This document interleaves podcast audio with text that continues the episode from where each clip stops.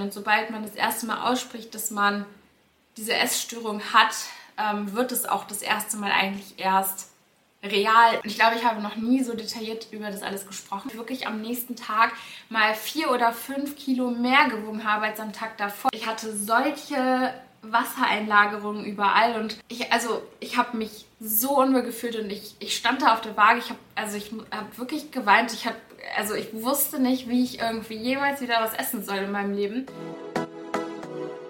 Life Food Balance dein Podcast für entspanntes Essverhalten, mehr Freiheit und Lebensfreude.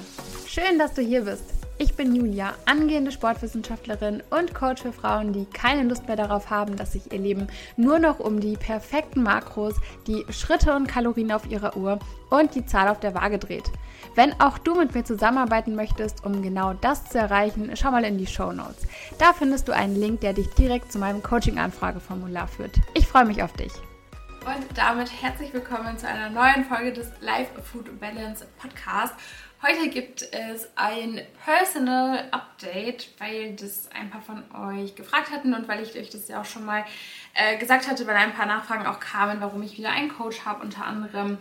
Ähm, genau, und ich dachte, ich äh, mache heute einfach mal eine Folge. Ich quatsch einfach so ein bisschen drauf los ich weiß irgendwie ehrlich gesagt noch nicht so ganz, äh, ja, wo das hier heute hinführt. Ich habe mir auch eigentlich gar keine Notizen gemacht und ich weiß gar nicht, ob ich jetzt so lange einfach hier so random über mich und mein Leben reden kann, weil so spannend ist es halt nun auch jetzt nicht.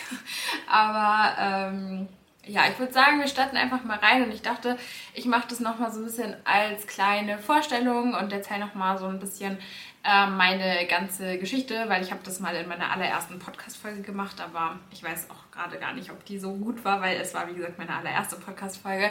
Ähm, genau, also, ähm, ja, ich starte mal damit, wer ich heute bin. Ich bin Julia, wie ihr wahrscheinlich schon wisst, äh, bin 23 Jahre alt, studiere an der Sporthochschule in Köln.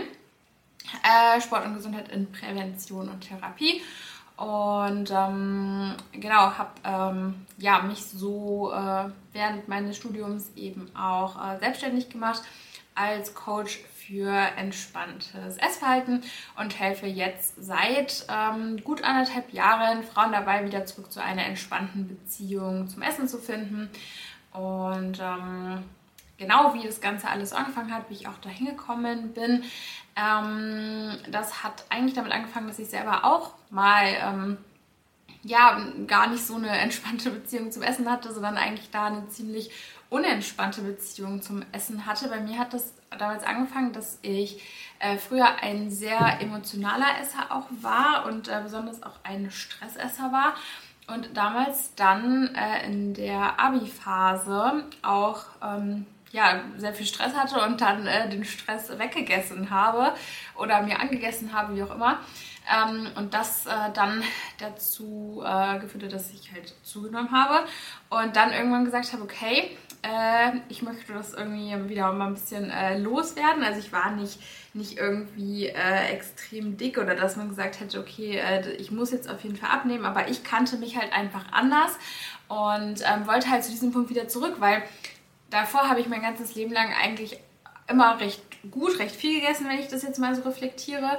Ähm, aber habe mein Gewicht so immer gehalten und hatte eigentlich auch so ein recht, äh, ja, ich weiß nicht, ob man sagen kann, normales Essverhalten, weil was ist halt schon ein normales Essverhalten, aber ja, habe halt einfach gegessen, ohne äh, groß drüber nachzudenken, äh, hatte immer einen guten Hunger, ähm, war aber auch als Kind halt immer viel aktiv und so weiter ähm, und hatte da halt aber auch immer so ein Gewicht, was ich eigentlich stabil gehalten habe und das ist halt dann in der Abi-Zeit äh, so ein bisschen aus der Balance geraten, könnte man sagen. Und dann äh, habe ich gesagt, okay, ich äh, möchte ein bisschen abnehmen, habe dann irgendwie auch so das Kalorienzell für mich entdeckt und bin dann da so reingerutscht und habe halt gesehen, okay, ähm, das läuft gut, das äh, gibt Erfolge und ähm, ja, habe dann halt auch irgendwie ne, gemerkt, so gerade am Anfang äh, von der Diät ist ja irgendwie schon so, wenn man weniger isst, dann nimmt man auch schneller ab. Irgendwann ist es halt nicht mehr so, also äh, man nimmt nicht immer automatisch schneller ab, wenn man einfach immer und immer weniger isst. So funktioniert es dann halt auch nicht.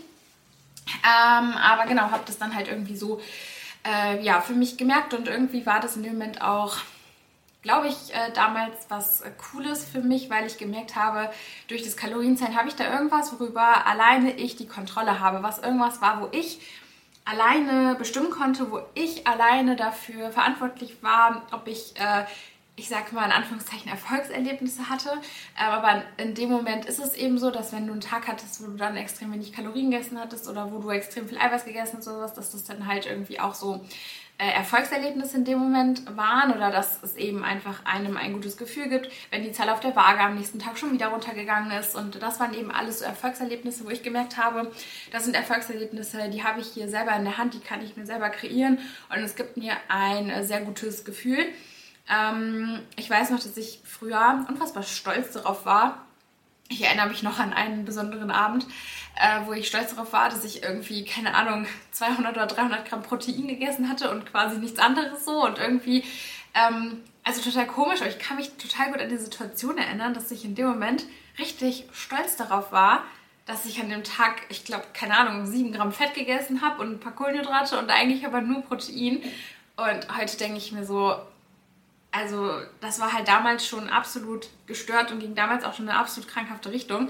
Ähm, und es ist auch nichts, worauf man irgendwie stolz sein sollte, ähm, wenn man sich den ganzen Tag nur von Protein ernährt hat, weil das ist überhaupt nichts, was dem Körper in irgendeiner Art und Weise gut tut. Und auch Ernährung ist so nichts, ähm, worauf man unbedingt so stolz sein kann muss, finde ich. Also Ernährung ist halt in erster Linie einfach was, das sorgt dafür, dass wir am Leben bleiben, ähm, dass unser Körper Energie hat, dass es uns gut geht und dass wir gesund sind. Aber ähm, es passiert ja auch immer mehr, dass wir uns irgendwie so über unsere Ernährung definieren und ähm, auch immer mehr so Ernährung oder eine Ernährungsform teilweise so auch ähm, ein Teil der Persönlichkeit wird. Und das finde ich persönlich super schwierig, weil ähm, dadurch teilweise eine Verknüpfung geschaffen wird von einer bestimmten Ernährungsweise auf bestimmte ähm, persönliche Eigenschaften, wie beispielsweise Disziplin oder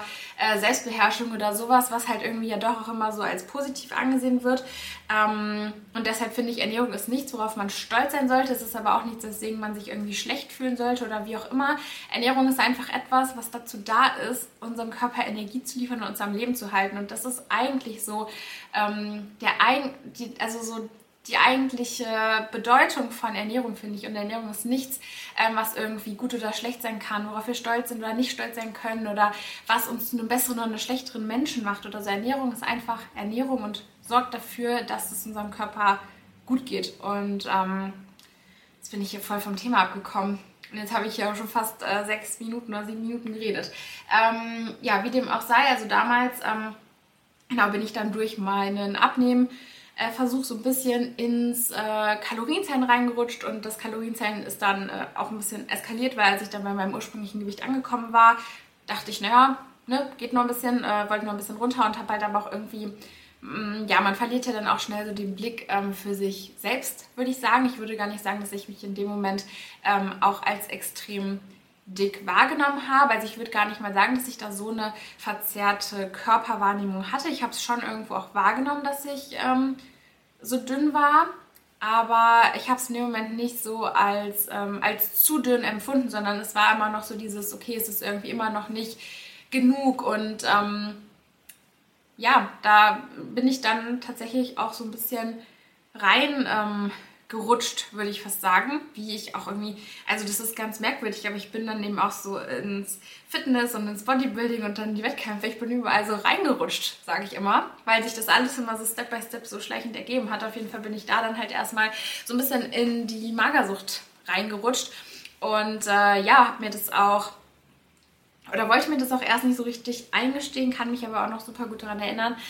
Ähm, dass es an dem Tag, wo es dann so raus war, dass es sich ähm, auch irgendwie doch befreiend angefühlt hat. Also natürlich ist es, es ist super schwierig auch zu beschreiben, aber ich weiß noch ganz genau, ähm, meine Mama hatte mich damals so unter dem Vorwand, dass ich ja so viel abgenommen hatte und dass man dann mal einfach so das Blut äh, abnehmen lassen äh, sollte, ähm, hat es nämlich halt quasi so zum Arzt so ein bisschen äh, geschickt und ich meine, die Ärztin hat mich dann gesehen und ähm, ich habe halt gesagt, ich habe viel abgenommen in letzter Zeit und dann war das halt irgendwie auch schon so ein bisschen klar und dann kam das halt bei der Ärztin alles so ein bisschen, ja, ein bisschen, ein bisschen raus. Ähm, Und es war super schwer, weil so der erste Moment, wo man das einmal so ausspricht, ähm, das macht ja irgendwie was mit einem, weil sobald ich irgendwas ausspreche oder sobald ich etwas das erste Mal ausspreche, ähm, dann fängt es ja auch erst an, real zu werden. Und sobald man das erste Mal ausspricht, dass man diese Essstörung hat, ähm, wird es auch das erste Mal eigentlich erst real in dem Moment. Und deshalb war das natürlich auch irgendwie nicht so eine coole Situation, aber ich weiß trotzdem, dass es in dem Moment irgendwo auch eine erleichternde Situation war, weil ich wusste, okay, jetzt ist es raus und jetzt, jetzt kann ich daran arbeiten und jetzt kann es ja irgendwie auch anfangen, besser zu werden. Also es war irgendwie mh, mm, schwer, aber es war trotzdem irgendwo auch so eine Erleichterung, weil es doch etwas war, was ich schon so ein bisschen in mir getragen habe und doch halt auch schon irgendwie längere Zeit wusste, dass da irgendwas einfach nicht so ja, nicht so richtig läuft. Und äh, ich habe auch öfter mal irgendwie so nach Essstörungen und sowas gegoogelt und einfach mal so nach Symptomen und so gegoogelt. Und halt, da war mir irgendwie schon klar, dass das irgendwie auch so auf mich zutrifft, aber ähm, das ist ja eine Sache, das für sich selber irgendwie so ein bisschen zu merken. Und eine andere Sache ist, ähm, das tatsächlich einer anderen Person auch zu sagen und damit ist auch irgendwie so, ähm, ja, quasi irgendwie doch äh, nochmal öffentlich irgendwie auch so zu legitimieren. Also ich glaube, ihr versteht, was ich meine, dass etwas erst real wird, wenn man es dann eben auch mal ausgesprochen hat. Ähm, genau, und äh, ja, dann äh, ja, äh, ging es eigentlich ähm, ja irgendwie so los und ich habe dann eben auch angefangen zu essen und ich erinnere mich noch, dass das eine unfassbar schwere Zeit war. Und ich glaube, ich habe noch nie so detailliert über das alles gesprochen, fällt mir gerade auf. Ähm, ja, auf jeden Fall war das damals eine echt schwere Zeit, weil man ja auch einfach diesen extremen Hunger hat. Und ich glaube, dass einige von euch das eben auch kennen, ähm, die aus einer Magersucht kommen. Und ich weiß, dass dieser Extremhunger einfach auch extrem belastend ist. Und ich kann mich daran erinnern, ich habe ich hab extreme Mengen an Lebensmitteln einfach gegessen, ähm, aber man wurde einfach nicht satt. Und es war tatsächlich gar nicht mal unbedingt nur dieser mentale Hunger, sondern es ist total merkwürdig. Aber sobald man seinem Körper da einmal so dieses Go auch gibt, ähm, kann es halt auch passieren, dass da irgendwie so dieses unersättliche Gefühl irgendwo so ein bisschen kommt und dass der Körper einfach nach so einer langen Zeit, wo es einfach auch kein Essen gab, dann merkt, es gibt wieder Essen.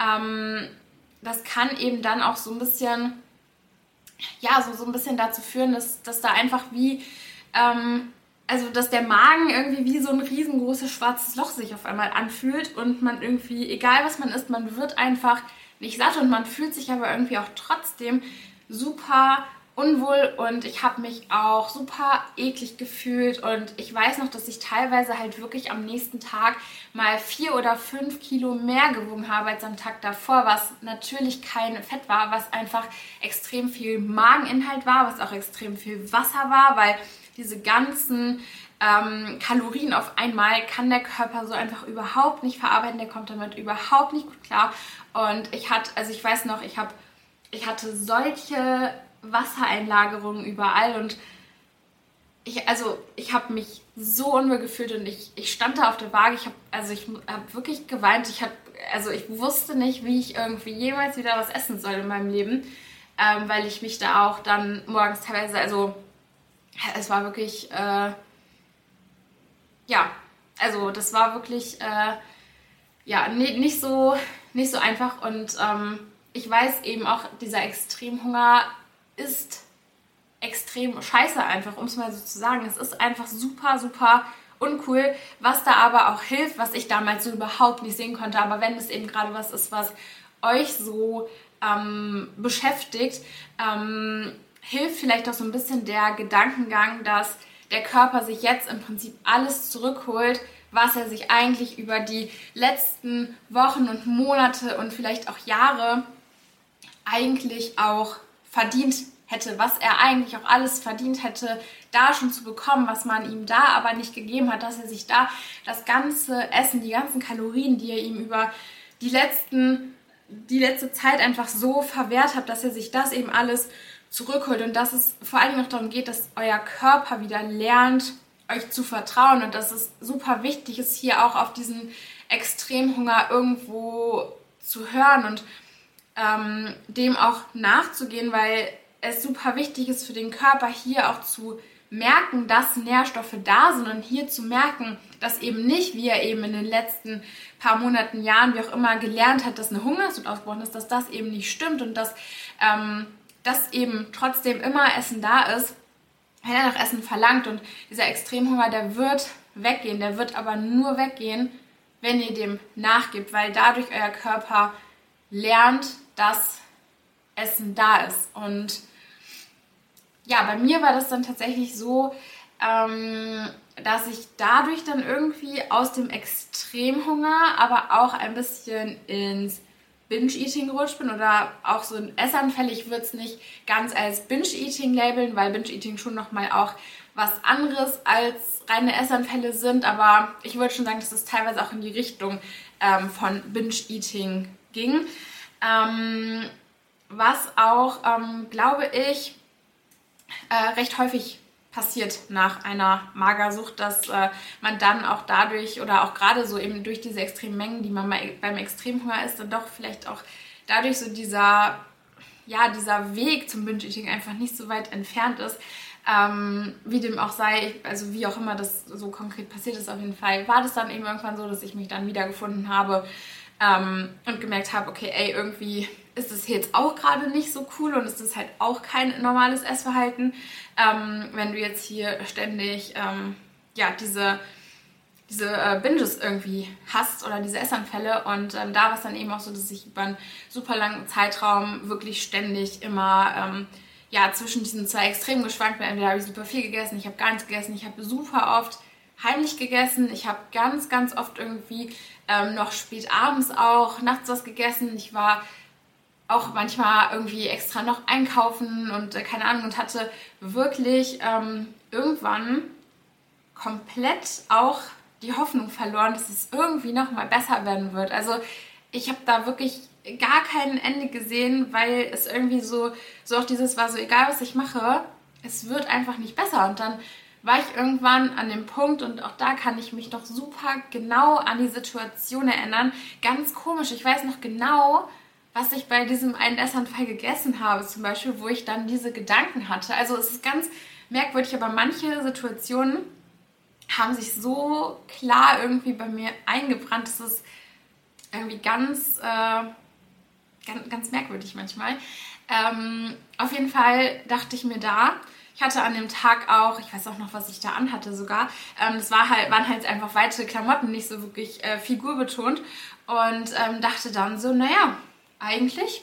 Warum halt auch nicht? Warum nicht mein ganzes Leben lang jetzt einfach nur noch so weite Klamotten anziehen? Ne? Ist ja auch ist ja nicht dramatisch, gibt ja auch schöne weite Klamotten. Ähm, und dann einfach halt weiter Essanfälle haben. Warum halt auch nicht? Ne? Geht ja gut so und irgendwie ist es ja auch so, dass Essanfälle, ähm, auch wenn man sich das vielleicht manchmal nicht eingestehen möchte, ähm, doch eine gewisse Funktion für einen erfüllen und doch eben auch in gewisser Weise angenehm sind. Also in gewisser Weise ähm, ja einfach doch sich irgendwo in irgendeiner Art und Weise gut anfühlen. Denn würden sie das nicht tun und würden sie nicht in irgendeiner Weise eine Funktion erfüllen, dann hätten wir keine Essanfälle. Und ähm, ja, deshalb ähm, war ich irgendwann an dem Punkt, wo ich dann dachte, naja, vielleicht äh, finde ich mich dann doch einfach so damit ab. Ähm, dann habe ich ziemlich schnell gemerkt, das ist auch keine Option, weil dadurch bleibt Essen eben trotzdem auch immer noch Thema Nummer eins in deinem Leben. Es dreht sich trotzdem alles um Essen, denn ähm, gerade auch, wenn man Essanfälle hat, dann bestimmen diese Essanfälle ja teilweise auch wirklich das ganze Leben irgendwo, weil du ähm, dadurch super viel nach diesen Essanfällen richtest. Ähm, teilweise geht es dir eben auch am nächsten Tag einfach so schlecht, dass du gar nichts mehr machen kannst und dass du dann eben auch ähm, ja, einfach äh, bestimmte Sachen am nächsten Tag absagst. Vielleicht rutschst du dadurch dann wieder in so ein Loch rein, was dann wieder ein Essanfall provoziert und so weiter. Und ähm, ja, Essen ist trotzdem auch die ganze Zeit einfach präsent im Kopf. Und das ist auch was, was, ähm, glaube ich, viele unterschätzen oder was ich jetzt auch schon von Coaches gehört habe, was ich auch so bestätigen kann, dass man ganz oft erst ähm, im Nachhinein merkt, wenn dieser Food Focus verschwindet und wenn diese ständigen Gedanken an Essen verschwinden, dass man dann erst merkt, wie wahnsinnig viel mentale Kapazitäten einem eigentlich diese ganzen Gedanken an Essen geraubt haben. Also das ist auch was, wo ich immer so fasziniert bin, wenn ich an frühere Zeiten denke, ähm, dass ich einfach, also dass ich jetzt einfach so viel freier im Kopf bin, weil eigentlich, also der einzige Zeitpunkt, wo ich an Essen denke, ist, wenn ich Hunger habe und wenn ich dann esse oder vielleicht halt einkaufen bin oder wie auch immer, aber so ansonsten ist Essen gar nicht mehr präsent und ich weiß noch früher, da war von morgens bis abends nur Essen in meinem Kopf. Ich habe ständig überlegt, was könnte ich wie essen, wie könnte ich meine Makros am besten verplanen. Ich habe super oft äh, meine Kalorien im Kopf auch nochmal durchgerechnet, ob das jetzt nun alles so passt und wie auch immer und war den ganzen Tag lang nur damit beschäftigt, irgendwie äh, mich um mein Essen zu kümmern. Und äh, ja, das ist äh, wirklich was, da bin ich unfassbar dankbar drum, dass das nicht mehr so ist, weil es raubt einem unfassbar viel, äh, viel mentale Kapazität einfach. Es ist einfach so. Und ähm, man kann so viel mehr machen, wenn man nicht ständig nur ähm, über Essen nachdenkt. Und ähm, ja, dann ähm, genau habe ich ähm, irgendwann auch mit dem Kraftsport angefangen. Nee, stimmt gar nicht. Ich habe mich äh, parallel, wo das äh, mit dem Kalorienzellen der Magersucht angefangen hat, habe ich mich im Fitnessstudio angemeldet und äh, genau, hatte eben äh, davor immer so mein, mein ganzes Leben lang eigentlich, ähm, habe ich geturnt und habe mich dann eben im Fitnessstudio angemeldet, weil mit Abi und so ist dann irgendwie alles auch so ein bisschen, hat sich halt so verlaufen, beziehungsweise man hatte halt nicht mehr unbedingt immer so Zeit da, äh, zu festen Terminen unter der Woche auch hinzugehen. Und dachte, gut, dann gucke ich mal, wie es so im Fitnessstudio ist, habe da halt erst als so kleine als kleine Fitnessmaus angefangen. Äh, so als Kursmaus habe ich da angefangen und dann bin ich irgendwann zu so einer kleinen äh, Gerätemaus geworden und habe dann da ähm, ja so ein bisschen äh, im Frauenbereich ähm, ja so ein bisschen äh, meine Sachen halt gemacht. Ähm, ja und äh, habe dann ähm, jetzt muss ich gerade überlegen, wann das war. Ich glaube 2020 genau, kam es dann immer mehr so, dass ich mich da einfach immer mehr so auch mit beschäftigt habe und ähm, habe dann angefangen, auch im Fitnessstudio zu arbeiten und habe mich da immer und immer mehr mit äh, beschäftigt, immer mehr mit auseinandergesetzt und mich da einfach auch immer mehr so reingefuchst und ähm, habe da dann auch meinen allerersten Coach kennengelernt. Ähm, der hat damals auch in dem Fitnessstudio gearbeitet, wo ich äh, gearbeitet habe.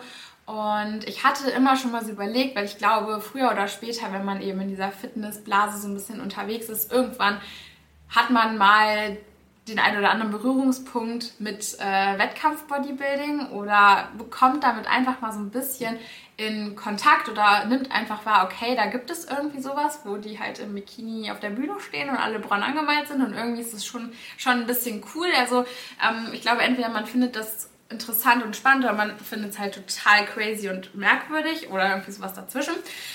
Ähm, auf jeden Fall fand ich es damals irgendwie schon ganz cool.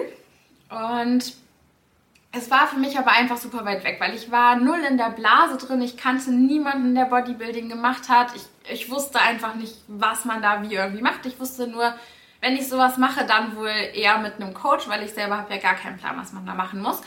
Und dann habe ich angefangen zu arbeiten habe ähm, ja, ihn auch so ein bisschen näher kennengelernt und ähm, ja, dann äh, kam halt irgendwie so raus, dass er eben auch früher mal Wettkampf-Bodybuilder war und ähm, ja, dann kam halt irgendwie einfach mal so ein bisschen auf, so ja, wenn du Bock hast, ich kann dich äh, auch mal vorbereiten, wie auch immer. Und auf jeden Fall ähm, ja, hat er mir dann äh, ziemlich viel über Training und generell über Bodybuilding auch erklärt und mitgegeben und äh, ich habe ein paar Monate lang ähm, oft mit ihm trainiert oder wurde halt von ihm trainiert und habe in dieser Zeit unfassbar viel über generell Training und ähm, ja, so die ganzen Bodybuilding-Grundlagen einfach mitnehmen können, weil es unfassbar viel wert ist, wenn da jemand ist, der dich so ein bisschen an die Hand nimmt und ja, dir einfach so zeigt, was kann man überhaupt alles machen im Training. Wir haben ganz viele verschiedene Intensitätstechniken ausprobiert. Ähm, er hat mir einfach generell mal so eine, die richtige Übungsausführung überall so ein bisschen ähm, erklärt und mir halt vor allen Dingen auch gezeigt, wie man intensiv trainiert, weil das ist wirklich was, das muss dir jemand zeigen, oder? Also das ist, das ist was komplett anderes, wenn da jemand ähm, wirklich über mehrere Wochen oder Monate mit dir fast jedes Training macht und immer daneben steht und dich da wirklich so ein bisschen durchs Training triezt und jagt, aber irgendwo, ja, also war mir halt auch schon klar, das ist schon irgendwie, man muss schon ein bisschen, äh, ja, ein bisschen ähm, äh, verrückt im Kopf sein, wenn man es irgendwie so cool findet, äh, sich da so abzuschießen. Ähm, aber das äh, war schon unfassbar viel wert, weil ja, ich habe da, also das waren so, ja, das war so eigentlich so meine, ähm, hat mir so ein gutes Grundlagenwissen über ähm, Training vor allen Dingen auch gegeben. Und ähm, ja, so kam es dann, dass ich im Oktober 2021 dann meinen ersten Wettkampf gemacht habe bei der GNBF, äh, genau in der Figurklasse und habe dann da tatsächlich auch so ein bisschen Blut geleckt. Ich kann heute nicht mehr richtig sagen, ob es nur rein die Tatsache war, dass ich das ganze Wettkampfding an sich so cool fand oder dass es eben auch die Tatsache war, dass ich in der Saison halt auch recht erfolgreich war. Ähm, ich kann das nicht so ganz sagen. Und ich frage mich auch manchmal, ob wenn ich dann nicht so erfolgreich gewesen wäre, ob ich ähm, vielleicht auch nicht noch eine zweite Saison gemacht hätte. Weiß ich irgendwie manchmal nicht. Ähm, ja, wie auch immer, auf jeden Fall habe ich dann eben auch noch eine zweite Saison gemacht.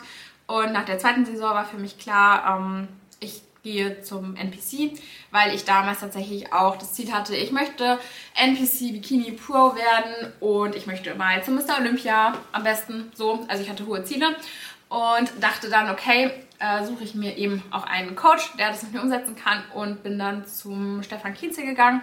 Das war auch eine sehr wertvolle Erfahrung.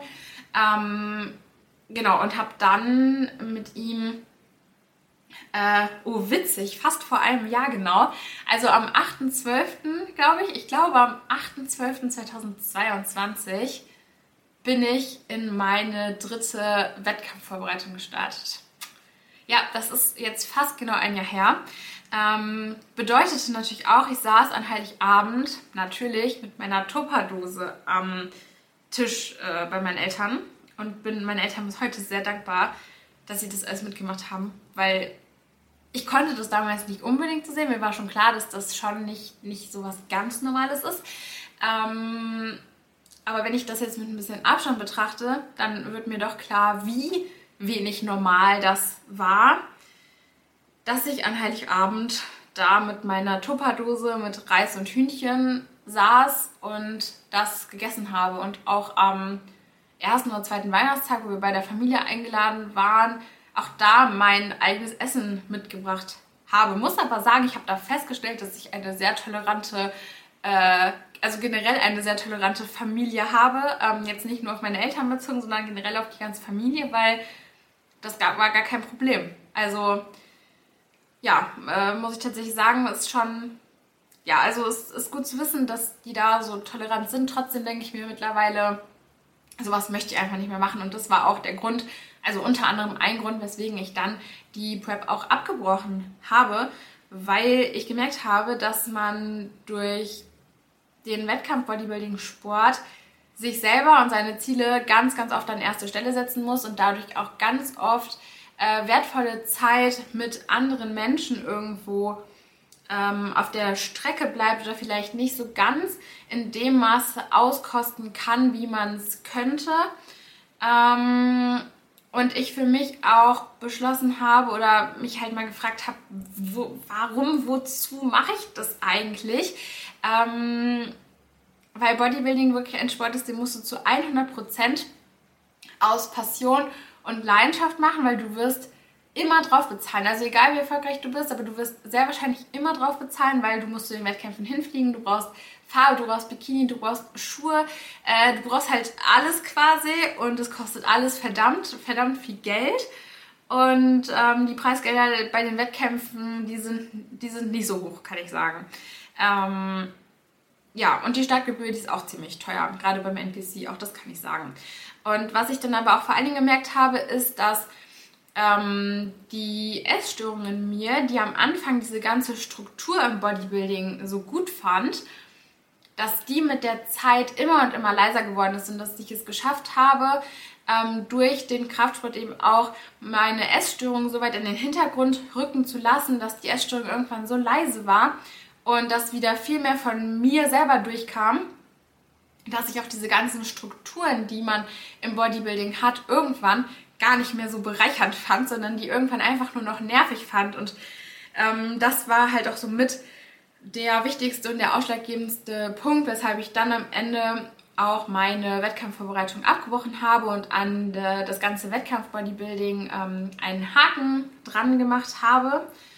Ähm, ja, weil ich da für mich gemerkt habe, auch das war für mich ein Kapitel und das war für mich ein wichtiges Kapitel, auch gerade um ähm, mit Essen entspannter zu werden, weil im Bodybuilding ist es ja schon noch so, dass man essen muss, um seine Ziele zu erreichen, weil du musst essen, auch um Muskeln aufzubauen.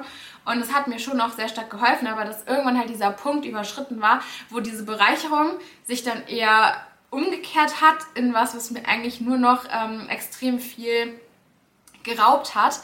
Und ähm, ja, so kam es dann, dass ich äh, an dieses Kapitel einen Haken gemacht habe. Und äh, auch rückblickend bin ich darüber sehr, sehr froh. Ähm, denn es ist jetzt, ich glaube, fast elf Monate her. Und ich kann sagen, dass ich es bisher nicht bereue. Ich bereue. Also ich bereue gar nichts. Also ich bereue auch nicht, dass ich damals die Wettkämpfe gemacht habe. Denn sonst würde ich mich jetzt immer noch fragen, wie wäre es denn mal, wenn ich diese Wettkämpfe gemacht hätte.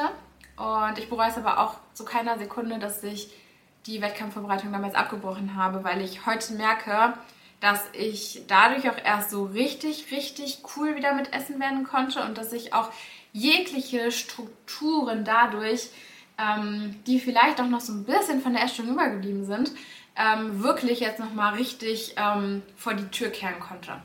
Oder aus dem Fenster schmeißen konnte. Oder wie auch immer. Ähm, ja, und das ähm, das für mich auch nochmal ein extrem wichtiger Schritt war in dem Ganzen. Und wisst ihr, was ich jetzt gerade, was ich mich gerade frage, wie ich am Anfang der Podcast-Folge denken konnte, dass ich hier nicht genug reden kann, weil jetzt habe ich schon eine halbe Stunde geredet und ich bin ja noch gar nicht bei dem Update angekommen, sondern eigentlich erstmal nur bei dieser, bei diesem, äh, beim persönlichen Vorstellen nochmal. Aber okay. Ähm, ich fand das jetzt auch nochmal wichtig, weil ich auch meine Geschichte noch nie so detailliert, glaube ich, erzählt habe. Also auch gerade, was ich am Anfang ähm, erzählt habe aus der Zeit von der Essstörung. Das habe ich so noch nicht unbedingt so detailliert erzählt. Mm, und ja, würde jetzt mal so den Switch machen zum persönlichen Update. Ich glaube, das wird auch eigentlich recht kurz, weil so viel ist jetzt auch nicht passiert. Auf jeden Fall, ich fange erstmal an, warum ich jetzt wieder einen Coach habe. Und zwar habe ich gemerkt, dass ja, ich mich ja eigentlich auch im im Coaching, also mit im Coaching, was ich betreibe, mich ja auch ähm, mit sehr vielen Trainings von anderen auseinandersetze.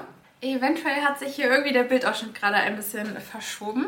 Ich glaube tatsächlich schon. Naja, immer wieder maximal professionell auf jeden Fall. Äh, ja, musste ich gerade meine Kamera mal an, an Strom anschließen. Habe gerade entdeckt, dass meine Kamera aufladen kann, während ich aufnehme. Das ist natürlich ähm, phänomenal. Auf jeden Fall, genau, äh, beschäftige ich mich äh, ja auch in meiner Arbeit irgendwie immer mit dem Training von anderen und weiß mittlerweile irgendwie auch viel halt über das Training und fange dann halt tatsächlich auch wieder an, obwohl ich weiß, dass es total unnötig ist.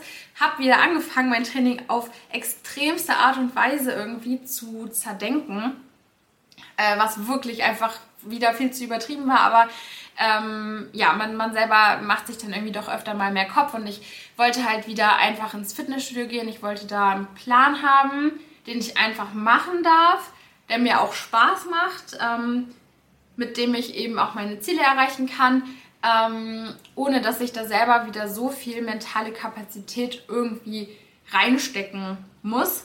Und äh, wollte einfach diese Gedankenarbeit mit meinem Training wieder abgeben und da einfach jemanden haben, ähm, der das Ganze für mich macht und fand es gleichzeitig aber auch ganz cool, ähm, für mich als Coach auch nochmal in ein Coaching zu gehen, um einfach nochmal ein bisschen neue Herangehensweisen auch kennenzulernen um äh, nochmal ein bisschen äh, neue Methoden, vielleicht neue Trainingstechniken und so weiter auch mitzubekommen. Und das ist auf jeden Fall schon, also es hat schon extrem gut funktioniert, ähm, weil äh, ja mein Coach da einfach doch nochmal äh, ganz äh, crazy Dinge einfach äh, manchmal im Training plant.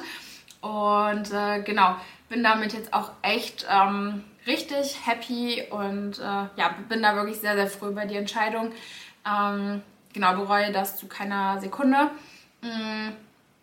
Genau, und mehr gibt es da so eigentlich auch gar nicht zu, sagen. Doch gibt es eigentlich schon, ähm, weil ähm, er auch am Anfang, also er weiß, dass ich eigentlich nicht mehr so wirklich Kalorien zählen möchte und ähm, dass ich mit dem Ganzen so richtig entspannt bin und halt auch das esse, worauf ich Lust habe und so weiter. Und für ihn war das halt auch äh, völlig in Ordnung so. Ähm, er hat mir halt trotzdem äh, Kalorien und Makros vorgegeben. Ich habe dann auch mal wieder ähm, eine Zeit lang getrackt, um da einfach so ein bisschen Gefühl für zu bekommen, beziehungsweise ich esse halt auch aktuell so recht ähnlich, beziehungsweise also bis so das Gleiche und weiß halt, dass das immer so ungefähr auch ähm, hinkommt. Ähm, stelle aber trotzdem nicht die Kalorien und die Makros irgendwie über meine körperlichen Signale. Also was ja dann doch ganz oft passiert beim äh, Tracken ist, dass man anfängt, sich zu sehr an den Zahlen zu orientieren und dadurch einfach auch so die körperlichen Signale voll in den Hintergrund rücken. Und das ist eben etwas, was ich jetzt nicht mache. Also ich höre trotzdem primär darauf, was mein Körper gerade verlangt. Und wenn es eben mal mehr ist an einem Tag oder auch mal weniger oder sowas, dann mache ich das. Ähm, habe das aber so ein bisschen im Hinterkopf, gerade was so die Makroverteilung angeht, weil er doch auch ähm, die Kohlenhydrate ein bisschen hochgeschraubt hat und die Proteine dafür ein bisschen runter. Wo, wo ich mir am Anfang, da habe ich mich am Anfang echt ein bisschen schwer mitgetan, da wo ich wusste, dass das dass das völlig logisch ist, das so zu machen. Aber im Kopf dachte ich mir, ach, naja, jetzt weniger Protein essen, ich weiß ja nicht. Ähm, habe mich darauf eingelassen, habe trotzdem noch alle meine Muskeln behalten, kann ich sagen. Ähm, was auch völlig logisch ist, weil, ja, ja, aber gut, ähm, ja, ich glaube, jeder hat manchmal so ein bisschen dass man halt manchmal so Anflüge im Kopf hat, die sind nicht rational und man das selber auch weiß und naja, wie auch immer.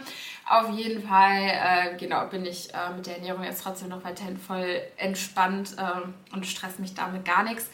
Ähm, habe auch mehr als genug zu essen da. Also es ist jetzt nicht so, als äh, ja, hätte er mir da extrem wenig Kalorien vorgegeben oder so. Also eigentlich war es mir so, dass es am Anfang ähm, relativ wenig war und ich habe so gesagt, ey, ich habe irgendwie mehr Hunger so, wie sieht's aus? Und dann haben wir die Kalorien immer weiter erhöht.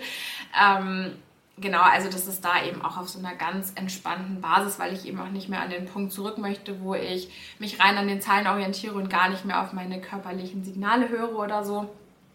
Ähm, genau, und ähm, ja, ich hatte mich auch mal eine Zeit lang nicht gewogen. Jetzt wiege ich mich aktuell wieder, aber auch das ist so, ich wiege mich halt und trage die Zahl für ihn ein und ja, das ist das halt, ne? Also die Zahl macht da auch nichts mit mir. Also das ist, das ist wirklich verrückt, weil auch das hätte ich nie gedacht, dass ich mich einfach mal wiege und das ist so, ja, keine Ahnung, ist mir auch egal, was da steht.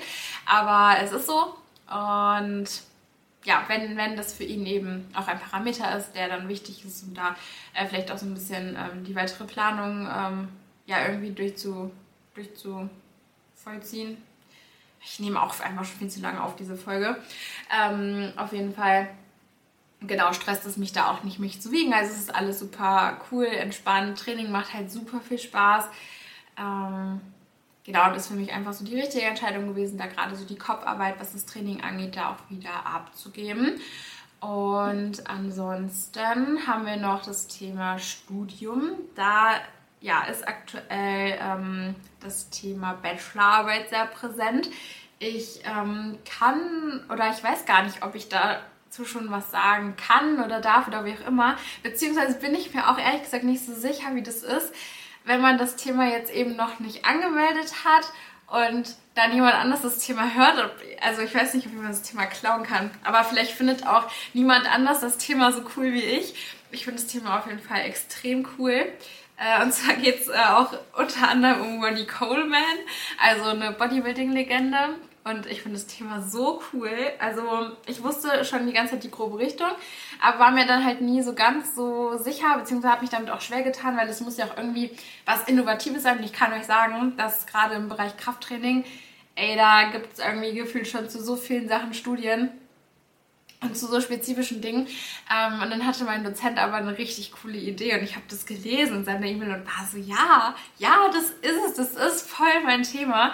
Und äh, genau, also es geht halt auf jeden Fall, also Krafttraining war für mich eh schon klar und äh, ja, jetzt äh, geht es da unter anderem um Ronnie Coleman in meiner Bachelorarbeit und ich finde das richtig cool, ich freue mich da richtig drauf.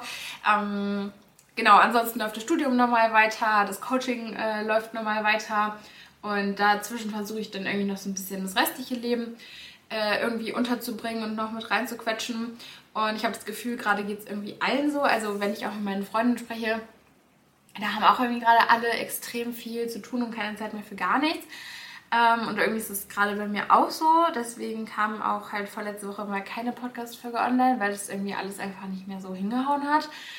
Ähm, ja, und zwischenzeitlich gibt es dann auch mal Momente, wo ich einfach extreme Struggles habe und extreme Zweifel habe und mir einfach auch alles zu viel wird. Und ähm, ich habe das letztens auch gegoogelt, dass es so etwas gibt, das nennt sich Quarter-Life Crisis.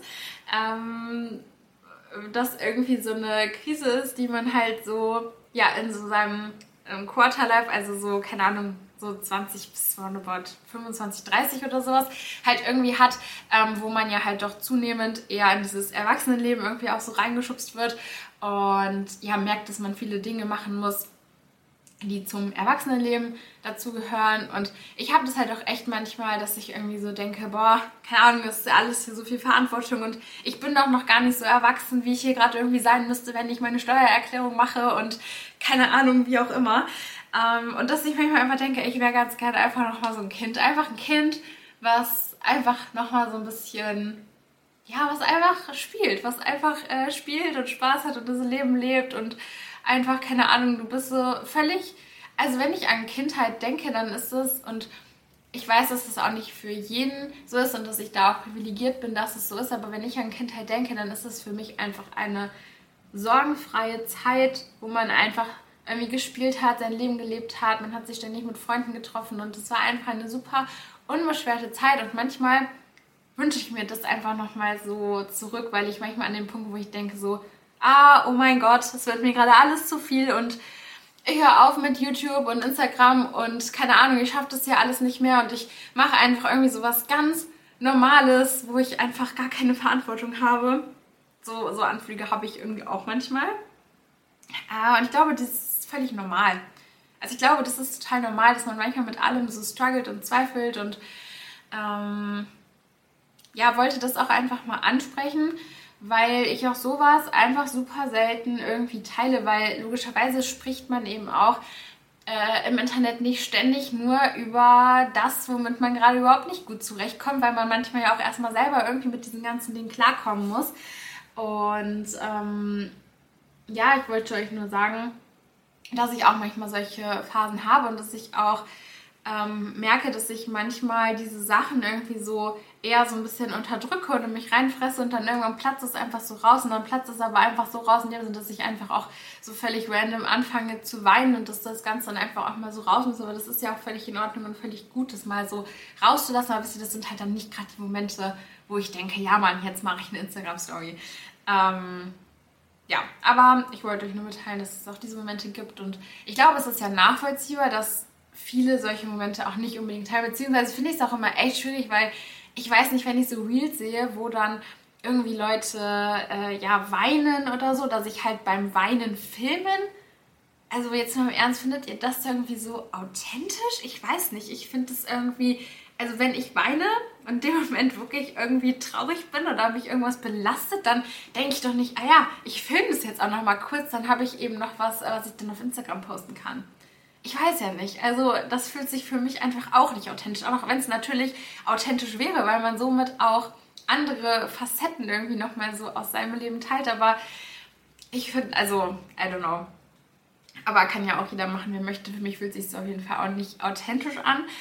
Ähm, ja, aber das eben auch nochmal so kurz dazu. Also ich äh, weiß auch nicht, ich struggle auch manchmal so bei ganz vielem oder merke auch manchmal, dass ich irgendwie so Zukunftsängste habe oder mal denke so, okay, wie soll das alles werden oder was wenn und wie auch immer und ich mir dann auch immer klar mache, es bringt jetzt halt auch gar nichts, wenn ich mich jetzt hier so extrem äh, da irgendwie Sorge oder keine Ahnung, ne, also das ist ja, das, das bringt ein Jahr am Ende auch einfach überhaupt nicht weiter und macht ja auch gar keinen Sinn, sich da ständig nur Sorgen zu machen um alles. Was auch noch so eine Sache ist, wo ich halt merke, ich möchte halt auch gerne wieder mehr im Moment leben.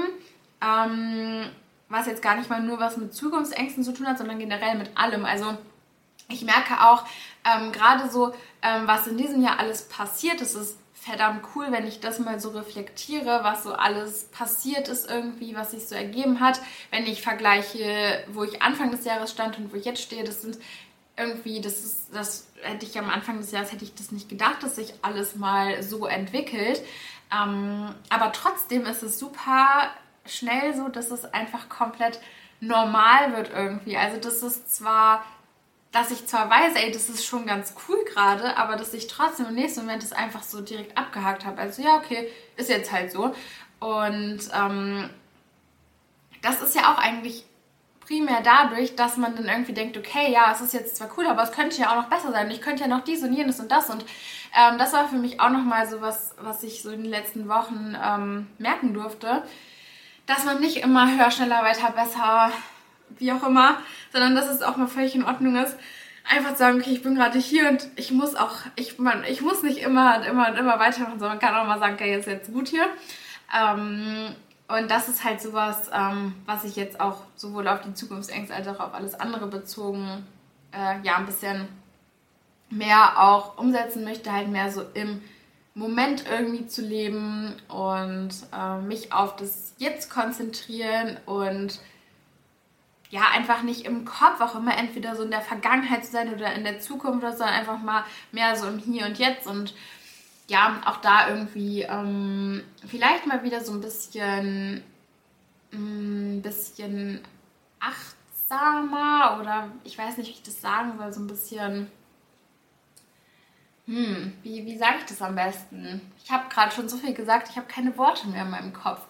Ähm, aber so ein bisschen mehr bei mir selber zu sein. Ich glaube, das trifft es einfach ganz gut, ein bisschen mehr bei mir selber zu sein, weil ich doch auch merke, dass sich in letzter Zeit jede freie Minute mit ein bisschen Stille, ganz, ganz oft mit Podcasts, Serien, Musik fülle. Musik ist nochmal so ein, so ein Punkt, da kann man irgendwie doch noch seine Gedanken ein bisschen freien Lauf lassen, aber gerade mit Podcasts und Serien und YouTube-Videos und so weiter, ähm, gibt man irgendwie seinen Gedanken ganz, ganz selten nur noch Raum, wirklich richtig frei zu laufen.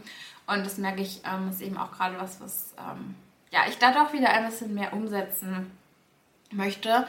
Und wisst ihr, was jetzt völlig verrückt ist? Jetzt haben wir hier einfach äh, schon eine Dreiviertelstunde voll gemacht. Und ich weiß überhaupt nicht, wie ich eine Dreiviertelstunde lang alleine erzählen konnte. Vielleicht sollte ich doch mal wieder mehr Podcast-Folgen alleine machen. Aber was erzähle ich denn da immer? Oh mein Gott, ich bin gerade richtig überrascht davon, wie lang diese Folge jetzt geworden ist. Hätte ich überhaupt nicht gedacht. Ich dachte, das wird so ein ganz kurzes Ding. 15 Minuten ist das ja abgewrappt. Es ist mittlerweile auch einfach schon dunkel draußen. Ich bin überrascht, wie gut es hier mit der Beleuchtung funktioniert, denn man könnte meinen, ich habe irgendwelche professionelle Lichter da hinter der Kamera stehen, aber da steht eigentlich nur mein Laptop mit meinen Notizen von der Folge davor und äh, das hat einen weißen Hintergrund und deshalb passt es voll gut, aber es ist voll die gute Erkenntnis, weil ich die ganze Zeit dachte, im Winter wird es jetzt richtig schwer, Podcast-Folgen abzudrehen mit Video, weil es halt super dunkel ist und weil die Belichtung kacke ist, aber es ist gar nicht so. Also perfekt. Ähm, ja, hat jetzt gerade meine ganze Zeitplanung hier ein bisschen durcheinander gebracht. Ich muss nämlich jetzt dringend auch noch was für besagte Bachelorarbeit machen. Und wir haben schon 10 vor 5 und eigentlich ähm, ja, gehe ich aktuell auch sehr zeitig ins Bett, weil ich nämlich aktuell um 4 Uhr morgens aufstehe und ich sage euch was, das ist einfach voll meine Zeit. Das ist voll meine Zeit, es ist voll mein Rhythmus, um diese Uhrzeit aufzustehen. Von 5 Uhr bis 7 Uhr, ich habe da meine produktivsten Stunden des Tages. Es ist so nice, es ist so nice, einfach wirklich. Ähm, ich fühle das, es ist so genau mein Rhythmus. Ich kann jeden verstehen, der sagt, das ist überhaupt nicht sein Rhythmus. Aber es ist gerade voll mein Rhythmus. Ich meine, man muss zwar wirklich so ein bisschen Granny-Lifestyle-mäßig um 8, 9 ins Bett, damit da auch der Schlaf so ein bisschen passt. Aber ähm, ja, es ist, es ist mein Rhythmus, da um 4 aufzustehen. Und dementsprechend würde ich auch sagen, ich habe echt genug geredet. Es ist jetzt auch gar nicht so ein richtiges Update geworden. Also der größte Teil der Folge war ja eigentlich nochmal so meine Story. Aber wie dem auch sei, nun sind wir hier. Wenn ihr ähm, ja noch irgendwas dazu wissen wollt, irgendwelche Fragen habt, ähm, genau, meldet euch da immer gerne. Ich habe eigentlich kein Problem über irgendwas zu sprechen oder so. Also ähm, ja, ich bin da eigentlich sehr transparent und offen mit allem, würde ich jetzt mal behaupten. Also falls ihr dazu irgendwelche Fragen habt, falls ihr gerade da ja in irgendeiner Situation selber steckt und das äh, nachempfinden könnt oder da irgendwie ja nochmal irgendwas zu sagen, fragen, wie auch immer wollt, dann ja, meldet euch da gerne. Und in diesem Sinne, jetzt will ich schon wieder eine Abmoderation machen. dabei kommt ja noch das Outro eigentlich. Naja, ich habe euch auf jeden Fall ganz lieb und fühlt euch gedrückt. Und ähm, Danke, dass du heute mit dabei warst. Wenn dir mein Content gefällt, lass mir gerne einen Kommentar oder eine positive Bewertung da, damit ich noch mehr coolen Content und Input für dich kreieren kann. Wenn du noch mehr Input von mir bekommen möchtest, schau mal in der Infobox oder in den Show Notes vorbei. Da sind meine weiteren Social Media Kanäle und auch meine Website verlinkt. Wenn du persönlich mit mir zusammenarbeiten möchtest, um von mir genau auf dich zugeschnittenen Input zu bekommen und deinen Weg aus einem stressigen Verhältnis zu Essen mit mir gemeinsam zu gehen, melde dich gerne über das Coaching-Anfrageformular bei mir. Ich kann es kaum erwarten, dich in der nächsten Folge wieder begrüßen zu dürfen. Bis dahin, mach's gut.